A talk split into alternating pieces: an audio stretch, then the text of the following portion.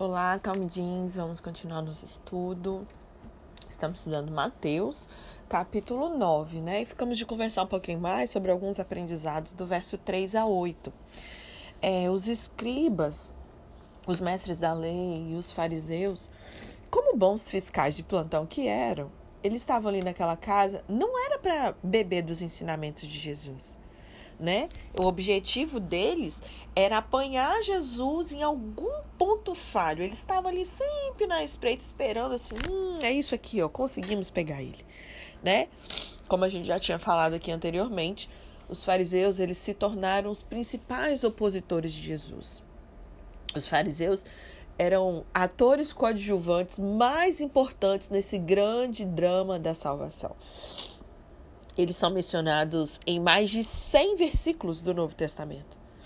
E o mesmo autor alerta que o fato de que, ao examinarmos as Escrituras, é possível a gente descobrir que os inimigos mais implacáveis de Jesus raramente são as pessoas do mundo, as pessoas mundanas. Geralmente eram aqueles religiosos ali. Os principais inimigos dos justos são muitas vezes as pessoas religiosas. Deixa eu ver se eu acho aqui. Hoje de manhã eu até estava vendo uma frase de um livro. Acho que eu guardei ele. Deixa eu ver se está aqui do meu lado.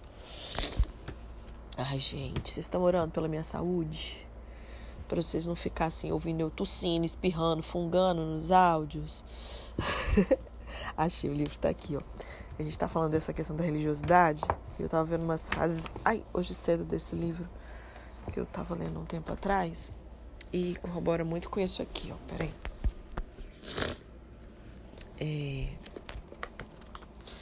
Então, assim, perceber, né? Isso aqui, ó, aqui achei.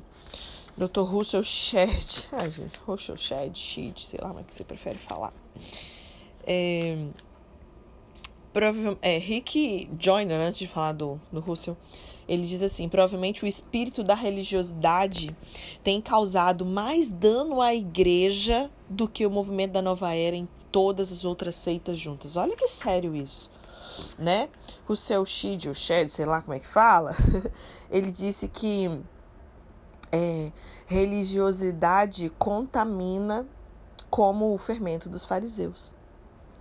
O espírito, pastor Enéas, da Convenção Batista, né, da Sociedade Bíblica do Brasil, diz: o espírito da religiosidade aniquila o valor da graça. É ou não é sobre o que a gente está estudando, né? Então a gente percebe aí que os principais inimigos dos justos são exatamente essas pessoas religiosas, né? Os principais oponentes de Jesus são os fariseus. Os principais oponentes de Paulo eram quem? Os judaizantes. Quando a gente vai estudando as cartas, né? Até o próprio livro de Atos, a gente percebe o quanto isso foi recorrente. A igreja primitiva ela tinha que conter constantemente os falsos mestres, enfim, sempre há né? Não é diferente hoje em dia. E logo que Jesus declarou, né, que aquele homem estava curado, ali no verso 3, os escribas e fariseus ficaram dizendo: Isso é blasfêmia. Marcos diz, lá em Marcos 2, verso 7, que eles estavam razoando em seu coração. Por que fala deste modo? Isso é blasfêmia. Quem pode perdoar pecados senão um que é Deus? Em que que consistia o erro desses críticos aqui? Em primeiro lugar, a gente vê que eles tinham um conhecimento limitado da pessoa de Jesus, né? Jesus ele já havia visto a fé dos quatro amigos que levou aquele paralítico e agora ele conhece os pensamentos desses críticos e eles estavam certos e errados. Certos porque na verdade só Deus pode perdoar pecados, então isso não é uma mentira, né? É verdade, só Deus pode perdoar pecados. Mas eles estavam errados porque eles não haviam entendido ainda que Jesus era o próprio Filho de Deus, o Deus encarnado, o Verbo que se fez carne. Né? E aí, porque eles não entendiam que ele era o próprio Deus entre os homens, eles o perseguiam, enquanto na verdade eles tinham que estar adorando a ele. Aquilo que eles entendiam ser blasfêmia de Jesus era, na verdade, blasfêmia na boca deles, porque eles estavam negando a divindade de Cristo né? Segundo lugar, a gente vê também não só um conhecimento limitado de quem era Jesus, mas do próprio poder de Jesus. Jesus ele apanhou os escribas e os fariseus com as cordas da sua própria teologia. eles entendiam que o perdão ele sempre precede a cura e que a cura é uma evidência desse perdão. E aí Jesus ele deixa claro que é Deus e que tem autoridade para perdoar pecados ao curar aquele paralítico e enviar ele de volta para sua casa. A cura do paralítico era notória e era irrefutável. Então, o seu poder para perdoar também era incontestável. O perdão é um ato que só pode ser visto por Deus. A cura é evidência impossível de não ser vista pelos homens, né? Esse estupendo milagre aí produziu alguns resultados, como ele calou a boca dos críticos, conforme o verso 6 e 7, né? Jesus ele silenciou essa objeção capciosa aí dos escribas. Ninguém pôde se interpor no caminho de Jesus e prevalecer. A voz dos críticos emudece aí diante desse poder de Jesus para perdoar, para curar, né? Jesus ele cura tanto o espírito quanto a carne. Ele perdoa a alma e cura o corpo, né? Nós vimos também no verso 8 que ele promove a glória de Deus. Deus foi glorificado por esse milagre. Quando as obras de Deus são feitas na terra, o nome de Deus é glorificado no céu. E nós vimos também, ainda no verso 8, que ele produziu temor nas multidões, né? Quando os pecadores são perdoados, os enfermos são curados, isso produz temor no coração das pessoas. Né? E ele gerou também uma alegria na família, né? Conforme o verso 7. Esse homem que antes era motivo de sofrimento ali no seu lar, agora ele volta para casa curado, restaurado, perdoado, salvo, né? É, Spurgeon ele diz que a restauração de um homem pela graça ela é mais comemorada em sua própria casa. Amém? Vamos continuar a leitura então? Vamos ao verso 9, né?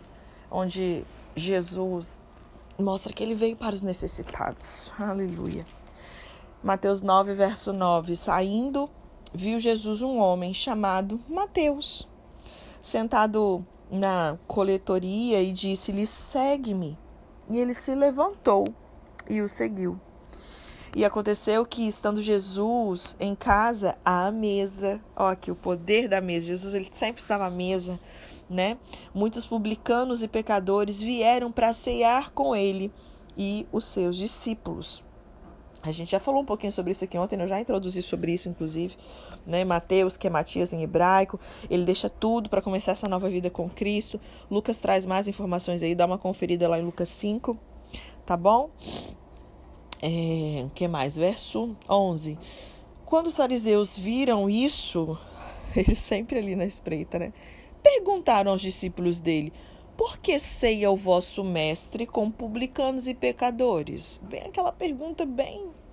Só que aí, eles perguntaram para os discípulos, né? Jesus, ouvindo o verso 12, respondeu: Os sãos não necessitam de médico, mas sim os doentes. Portanto, e de aprender o que significa isso. Misericórdia quero e não sacrifícios, pois eu não vim para resgatar justos, e sim pecadores. Então, o maior e mais agradável sacrifício, ou seja, o holocausto, né, para Deus, é o nosso amor sincero, sem restrições, uma plena fé, e a enfermidade da qual todos padecemos, inclusive muitos religiosos, líderes cristãos, é essa distância do mais verdadeiro e puro amor, que é o que? O amor do Senhor, que é o amor ágape, né? Confere na sua Bíblia em 1 João 4,16. E não só né, ao Senhor, como também aos nossos semelhantes. E Jesus ele pede que esses doutores em teologia, filosofia, direito, ética daquela época, que eles se voltassem às escrituras e lessem atentamente Oséias 6,6.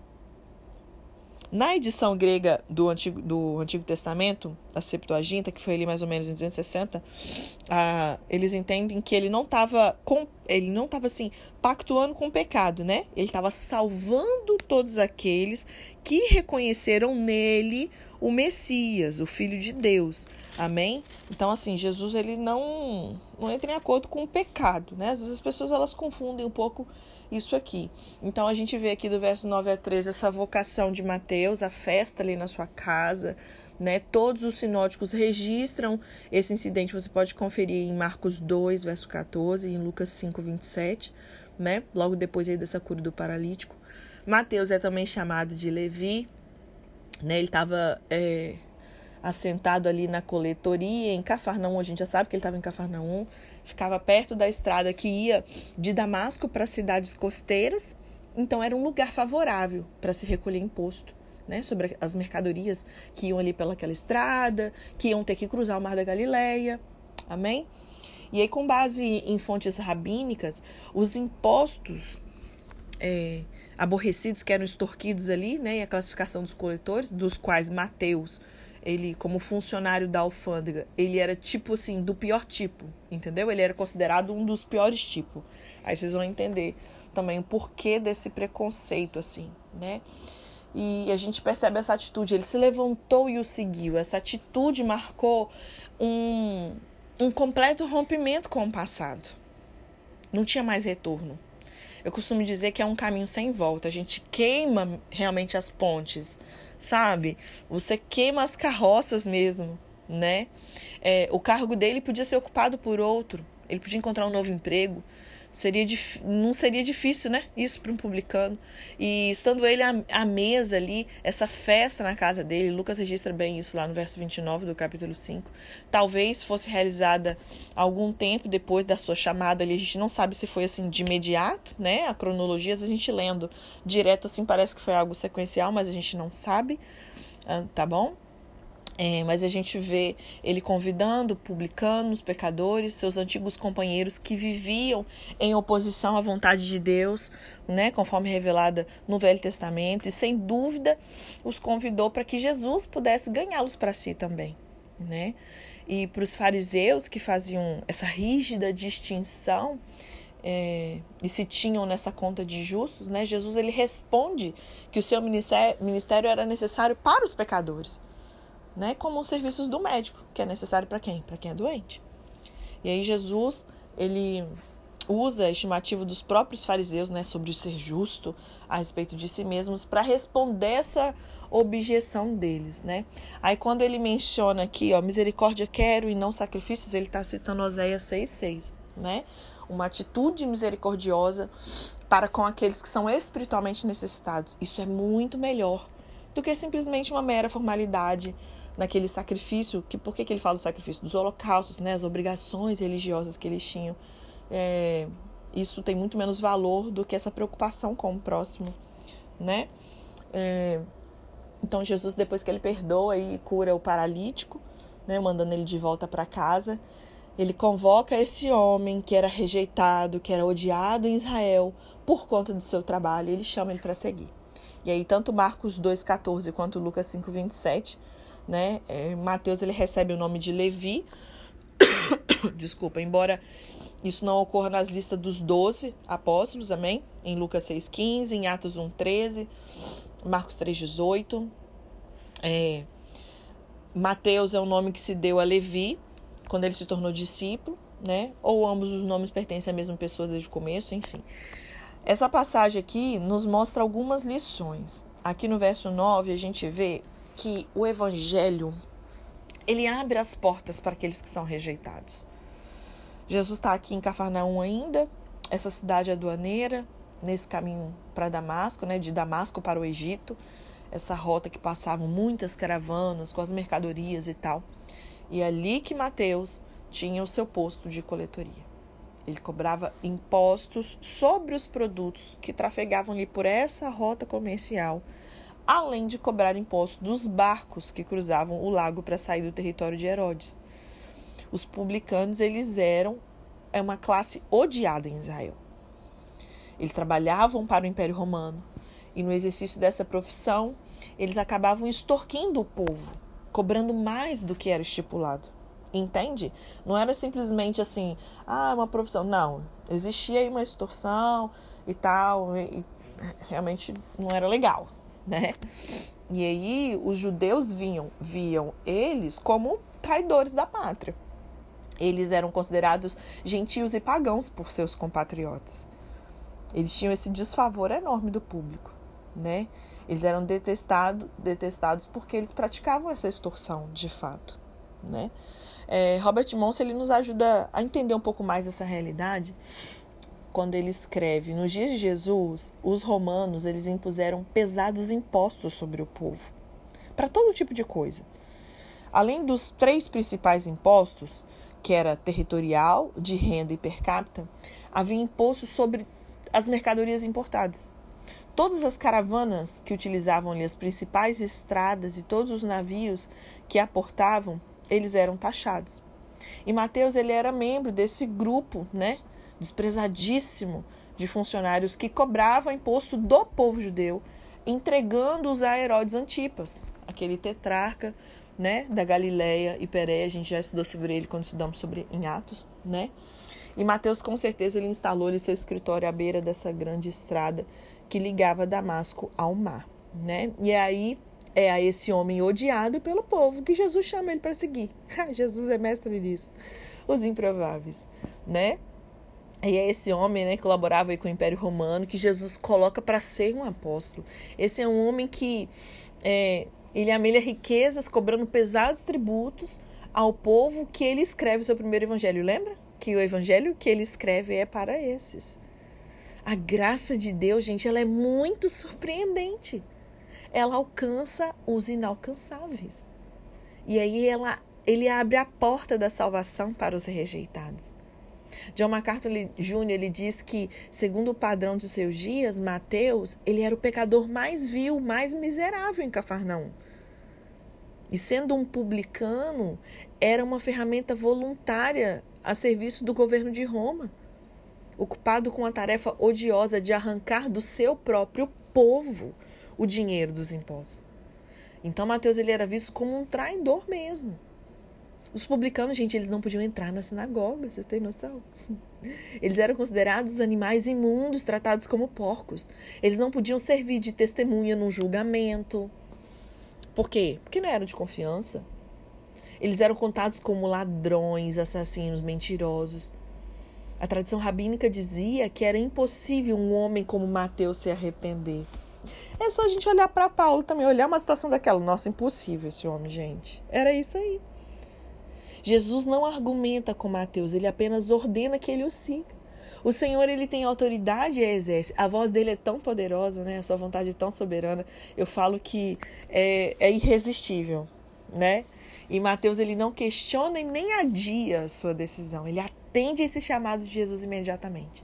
Como a gente precisa aprender com Mateus a atender ao chamado que Jesus nos faz imediatamente, sem questionar, sem barrigar, né? O texto diz que ele se levantou e o seguiu.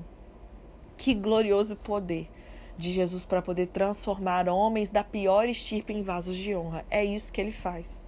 Glória a Deus por isso. John Charles Riley ele diz corretamente que Mateus ele atendeu prontamente ao chamado de Jesus e aí em consequência ele recebeu uma grande recompensa.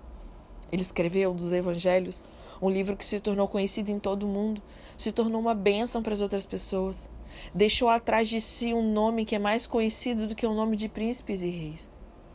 O homem mais rico do mundo, ao morrer, logo é esquecido.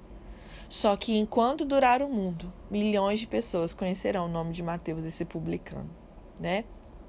E aí do verso 10 a 13, a gente vê esse evangelho abrindo as portas da graça, né? Aos que se reconhecem pecadores. Mateus ele não se contenta só dele seguir a Jesus, de só ele ter sido alcançado. Ele quer apresentar Jesus aos seus amigos. Amém? É normal a gente querer que outras pessoas sejam alcançadas por essa mesma graça. E aí ele oferece um banquete para Jesus, convida os seus amigos para esse encontro com o Senhor. A sua casa fica cheia de publicanos e pecadores. E quem é alcançado pela graça, o que, que acontece?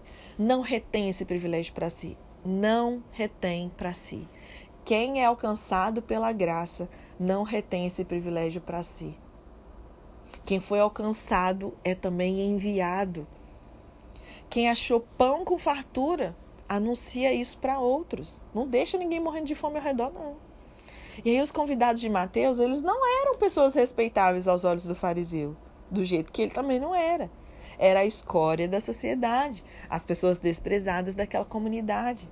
Eles não podiam participar da sinagoga, não podiam testemunhar no tribunal. E os fariseus, como fiscais alheios, não perdem a oportunidade de participar também desse encontro. Chegaram lá, infiltrados na, na ceia, na festa. Eles estão ali para quê? Mais uma vez tentar censurar Jesus. Se no caso do paralítico, eles acusaram Jesus de blasfemar, colocando-se como Deus, agora acusam ele de ter comunhão com pecadores e publicanos, que era a escória da sociedade, né? Lawrence Richards ele diz que a literatura rabínica tem diversas listas de profissões desprezadas. Proeminentes entre os proscritos sociais estavam cobradores de impostos ou publicanos, que eles tinham esse direito de cobrar imposto mediante uma oferta de dinheiro e depois extorquiam mais dinheiro ainda do que era devido para quê? Para eles se enriquecerem. Então, ok, eles realmente roubavam, né? Na cartilha dos fariseus, a graça era apenas para as pessoas decentes como eles e jamais para pecadores e publicanos.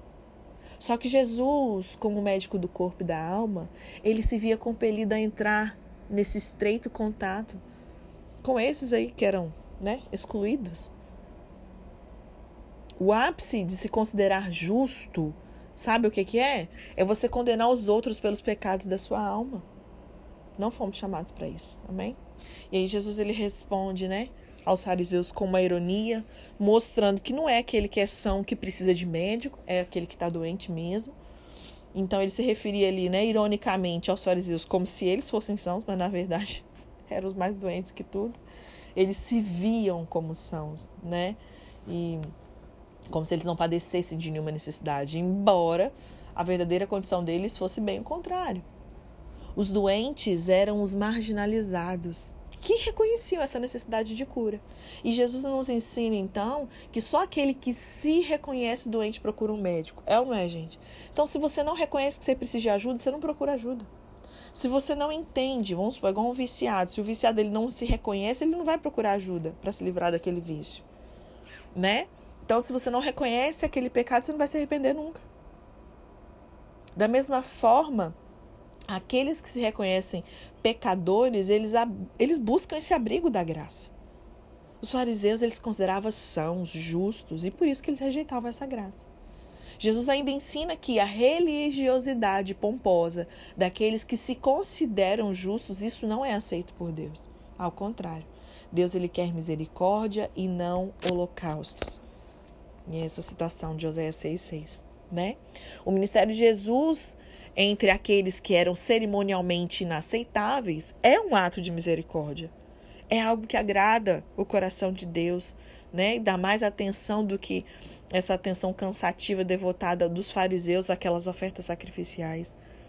John MacArthur Jr. diz que a resposta de Jesus é um poderoso argumento triplo. Ele apela para a experiência, quando ele compara os pecadores com enfermos, né, que precisam de um médico, também para as escrituras, fazendo voar pelos ares ali aquele orgulho dos fariseus, ao dizer, ide, porém, e aprendei, ali no verso 13, e que a sua autoridade pessoal, né, ao declarar, não vim chamar justos e sim pecadores, ou, quê? ou seja, chamar os pecadores ao arrependimento, né?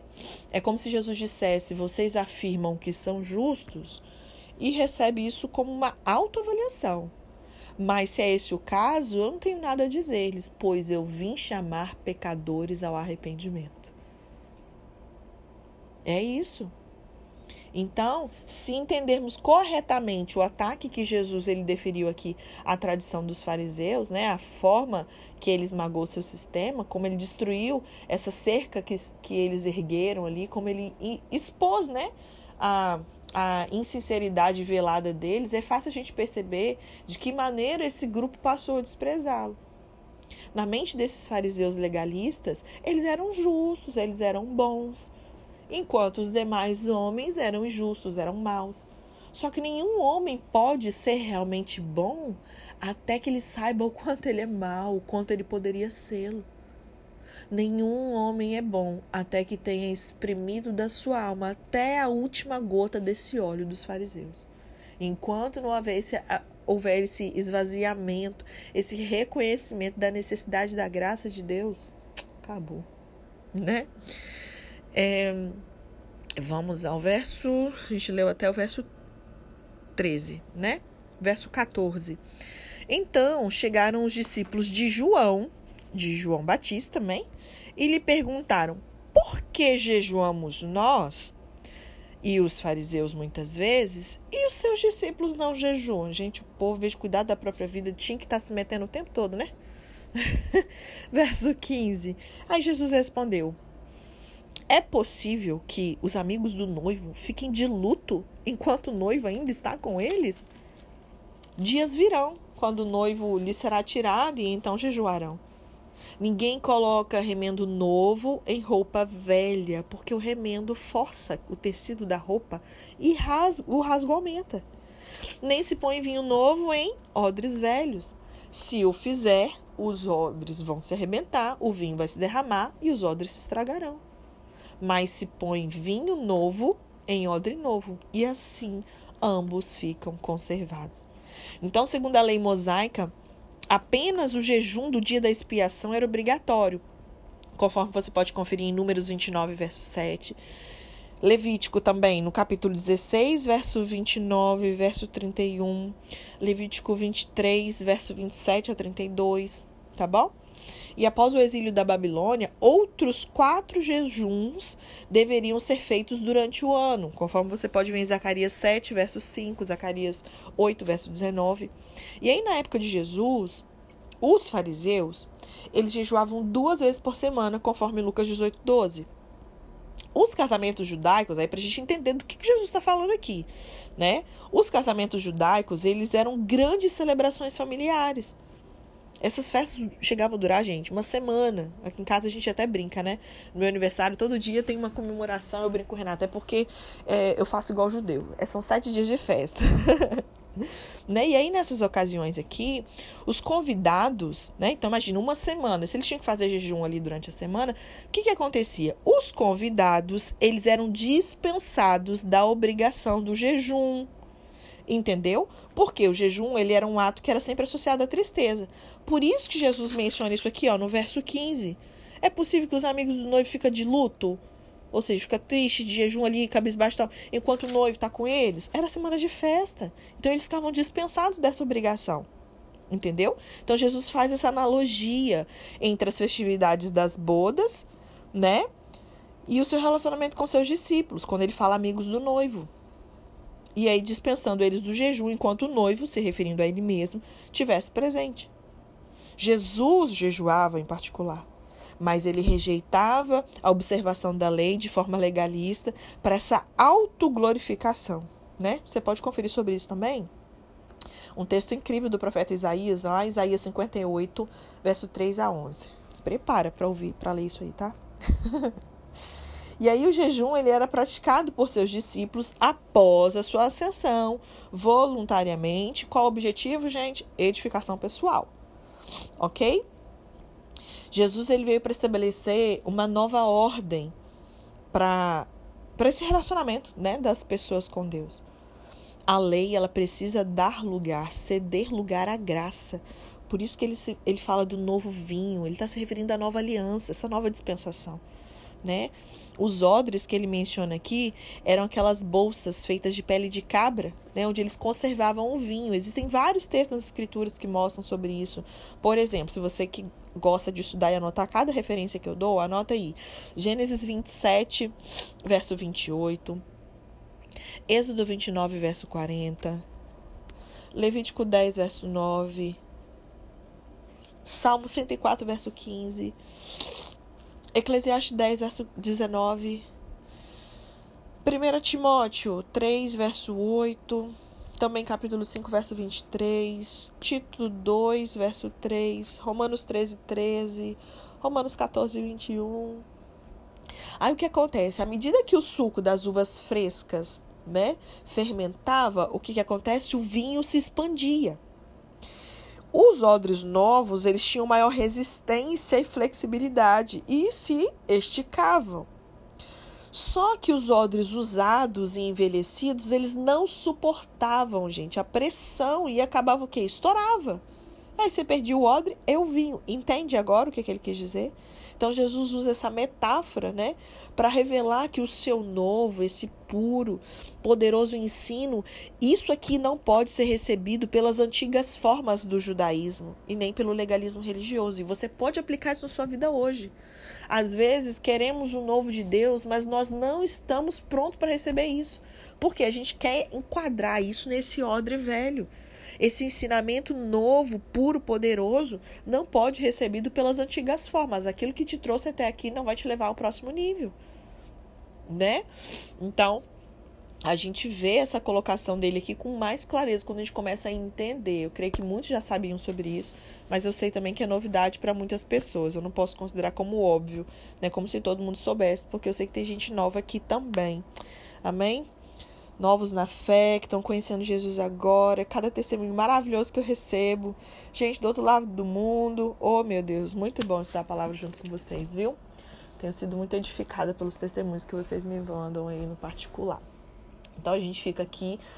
É, hoje é que dia, gente? Sexta-feira, para quem tá ouvindo o áudio em dia aí, né? No dia que chega, você tá recebendo esse áudio na sexta. Então, temos o fim de semana aí para descansar, curtir a família, realinhar algumas coisas no secreto com o Espírito Santo. Amém?